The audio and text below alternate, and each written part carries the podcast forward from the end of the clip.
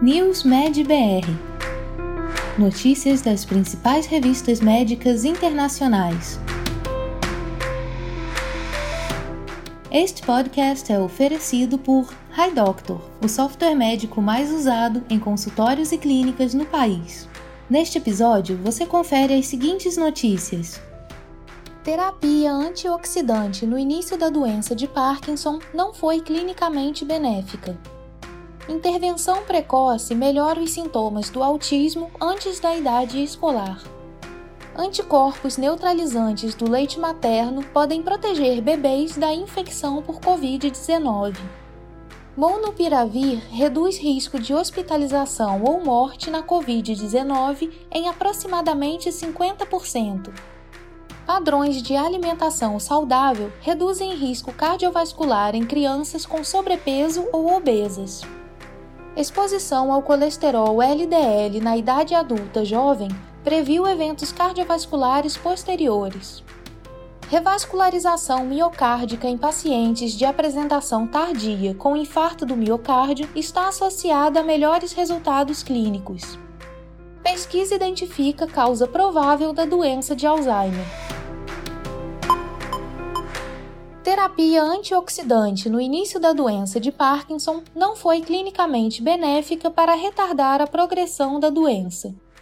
O tratamento com inosina oral por até dois anos diminui a progressão da doença de Parkinson Neste estudo, publicado no JAMA, entre os pacientes recentemente diagnosticados com doença de Parkinson, o tratamento com inosina, em comparação com o placebo, não resultou em uma diferença significativa na taxa de progressão clínica da doença.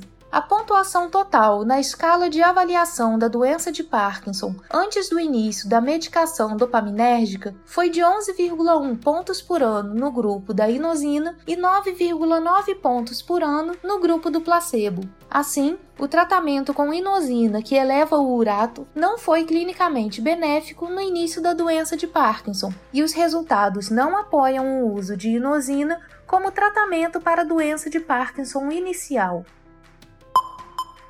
Intervenção precoce melhora os sintomas do autismo antes da idade escolar entre bebês com sinais precoces de autismo. Bebês que pareciam estar se encaminhando para o transtorno do espectro autista tinham sintomas mais leves quando crianças se seus cuidadores fossem submetidos a uma intervenção de comunicação social quando os bebês tinham apenas um ano de idade, descobriu um estudo publicado no JAMA Pediatrics. No ensaio clínico randomizado de 103 bebês mostrando sinais comportamentais precoces de autismo, a intervenção preventiva levou a uma redução estatisticamente significativa na gravidade dos comportamentos de transtorno do espectro autista na primeira infância.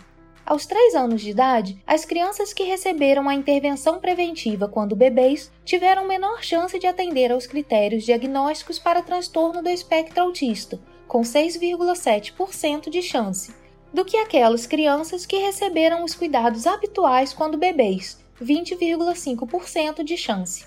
Estes resultados mostraram que uma intervenção preventiva reduziu os comportamentos de diagnóstico de transtorno do espectro autista quando usada no momento em que o desenvolvimento atípico surge pela primeira vez durante a infância. Os anticorpos neutralizantes do leite materno podem proteger os bebês da infecção por Covid-19.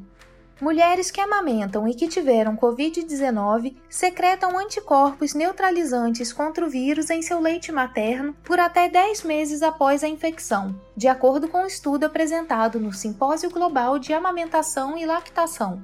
Pesquisadores analisaram amostras de leite materno de 75 mulheres que se recuperaram de uma infecção por Covid-19 e descobriram que 88% das amostras continham anticorpos contra o vírus SARS-CoV-2 e, na maioria dos casos, eles eram capazes de neutralizar o vírus, o que significa que podem bloquear a infecção. As descobertas sugerem que a amamentação pode ajudar a proteger os bebês de serem infectados com Covid-19 O estudo também descobriu que a maioria das mulheres que receberam as vacinas da Pfizer ou Moderna também tinham anticorpos específicos contra o coronavírus no leite materno, mas níveis mais baixos de anticorpos foram observados no leite de mulheres que receberam a vacina da Johnson Johnson. Molnupiravir, um antiviral oral contra a Covid-19, reduziu o risco de hospitalização ou morte em aproximadamente 50%. O tratamento com um antiviral oral experimental Molnupiravir cortou o risco de hospitalização e morte pela metade para pacientes com Covid-19 em risco, disse a fabricante Merck. Uma análise provisória do ensaio multinacional de fase 3, MoveOut, constatou que entre 775 pacientes com Covid-19 de alto risco não hospitalizados, 7,3% dos que tomavam Molnupiravir foram hospitalizados ou morreram até o dia 29 da randomização, em comparação com 14,1% daqueles recebendo placebo, Além disso, a Merck observou que não houve mortes no grupo Molnupiravir, contra 8 no grupo do placebo. Com base em dados de sequenciamento viral de 40% dos participantes, a droga foi eficaz contra as variantes Gama, Mu e Delta do coronavírus. Os eventos adversos gerais e os relacionados ao medicamento foram comparáveis em ambos os braços do estudo, Diante desses resultados positivos, a empresa planeja entrar com um pedido de autorização de uso emergencial. Padrões de alimentação saudável podem reduzir o risco cardiovascular em crianças consideradas com sobrepeso ou obesas. Nova pesquisa publicada no jornal científico Clinical Pediatrics enfatiza o impacto das escolhas e intervenções dietéticas na redução dos fatores de risco cardiovascular entre crianças com sobrepeso ou obesidade, em uma avaliação de três padrões alimentares específicos em crianças de 9 a 18 anos com IMC no percentil 95 ou superior, os resultados forneceram evidências que sugerem que a adesão a qualquer uma das três dietas examinadas no estudo pode resultar em melhorias significativas nos fatores de risco cardiovascular dessa população de pacientes.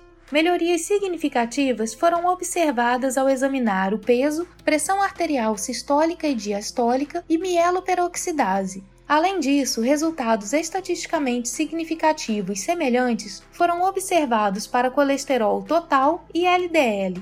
Os padrões de alimentação saudável encorajaram alimentos naturais ou integrais, frutas e vegetais, grãos integrais, feijão, outras leguminosas e limitaram a adição de sal, ácidos graxos saturados, açúcares adicionados, carne vermelha, carnes processadas e outros alimentos processados.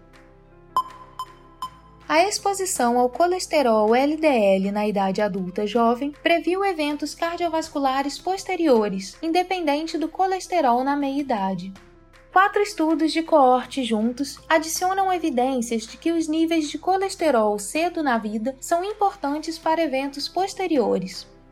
No estudo publicado no JAMA Cardiology, a doença arterial coronariana se correlacionou significativamente com o colesterol LDL cumulativo, bem como o LDL médio ponderado no tempo durante a idade adulta jovem e meia-idade, independentemente do nível de colesterol LDL na meia-idade.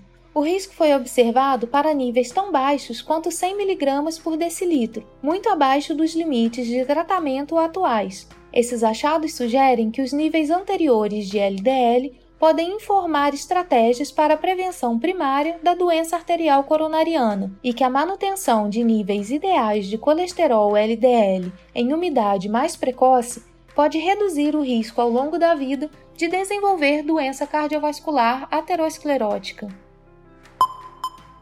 Revascularização miocárdica percutânea em pacientes de apresentação tardia com infarto agudo do miocárdio está associada a melhores resultados clínicos.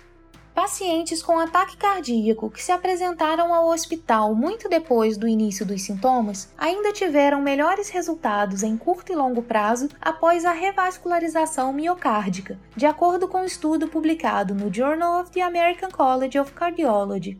Os resultados mostraram que os pacientes com infarto agudo do miocárdio com supradesnivelamento do segmento ST, que se apresentaram 12 a 48 horas após o início dos sintomas, tiveram uma incidência menor de mortalidade em 30 dias se submetidos à revascularização, ou seja, a intervenção coronária percutânea primária. A taxa de mortalidade foi de 2,1% versus 7,2% se não revascularizado. As taxas de mortalidade durante o acompanhamento com duração mediana de 58 meses também favoreceram o grupo revascularizado, 30,4 versus 78,7 por mil pacientes ano, e a revascularização foi independentemente associada a uma redução significativa da mortalidade a longo prazo. Pesquisa identifica causa provável da doença de Alzheimer. Proteína beta-amiloide derivada do fígado pode promover patologia cerebral. Nova pesquisa descobriu uma causa provável da doença de Alzheimer, em uma descoberta significativa que oferece novas oportunidades de prevenção e tratamento dessa doença. O estudo, publicado na revista PLOS Biology, revelou que a proteína beta-amiloide derivada do fígado pode promover patologia cerebral, apoiando que a beta-amiloide periférica pode contribuir para a neurodegeneração os pesquisadores geraram um novo camundongo transgênico com expressão da proteína precursora de amiloide mutante humana, principalmente no fígado, e identificaram que uma causa provável da doença de Alzheimer foi o vazamento do sangue para o cérebro de partículas que carregam gordura que transporta proteínas tóxicas. Os camundongos modificados apresentaram neurodegeneração concomitante com disfunção dos capilares cerebrais, extravasamento parenquimatoso de lipoproteína beta-amiloide e inflamação neurovascular. Assim, o estudo fornece evidência causal de um eixo que envolve a lipoproteína beta-amiloide e capilares cerebrais para o início e progressão de um processo neurodegenerativo. Você ouviu mais um podcast News Med BR, te atualizando sobre as principais publicações da área de saúde. Continue se informando em nosso site news.med.br. Até a próxima! Este podcast foi oferecido por HiDoctor, o software médico mais usado em consultórios e clínicas no país.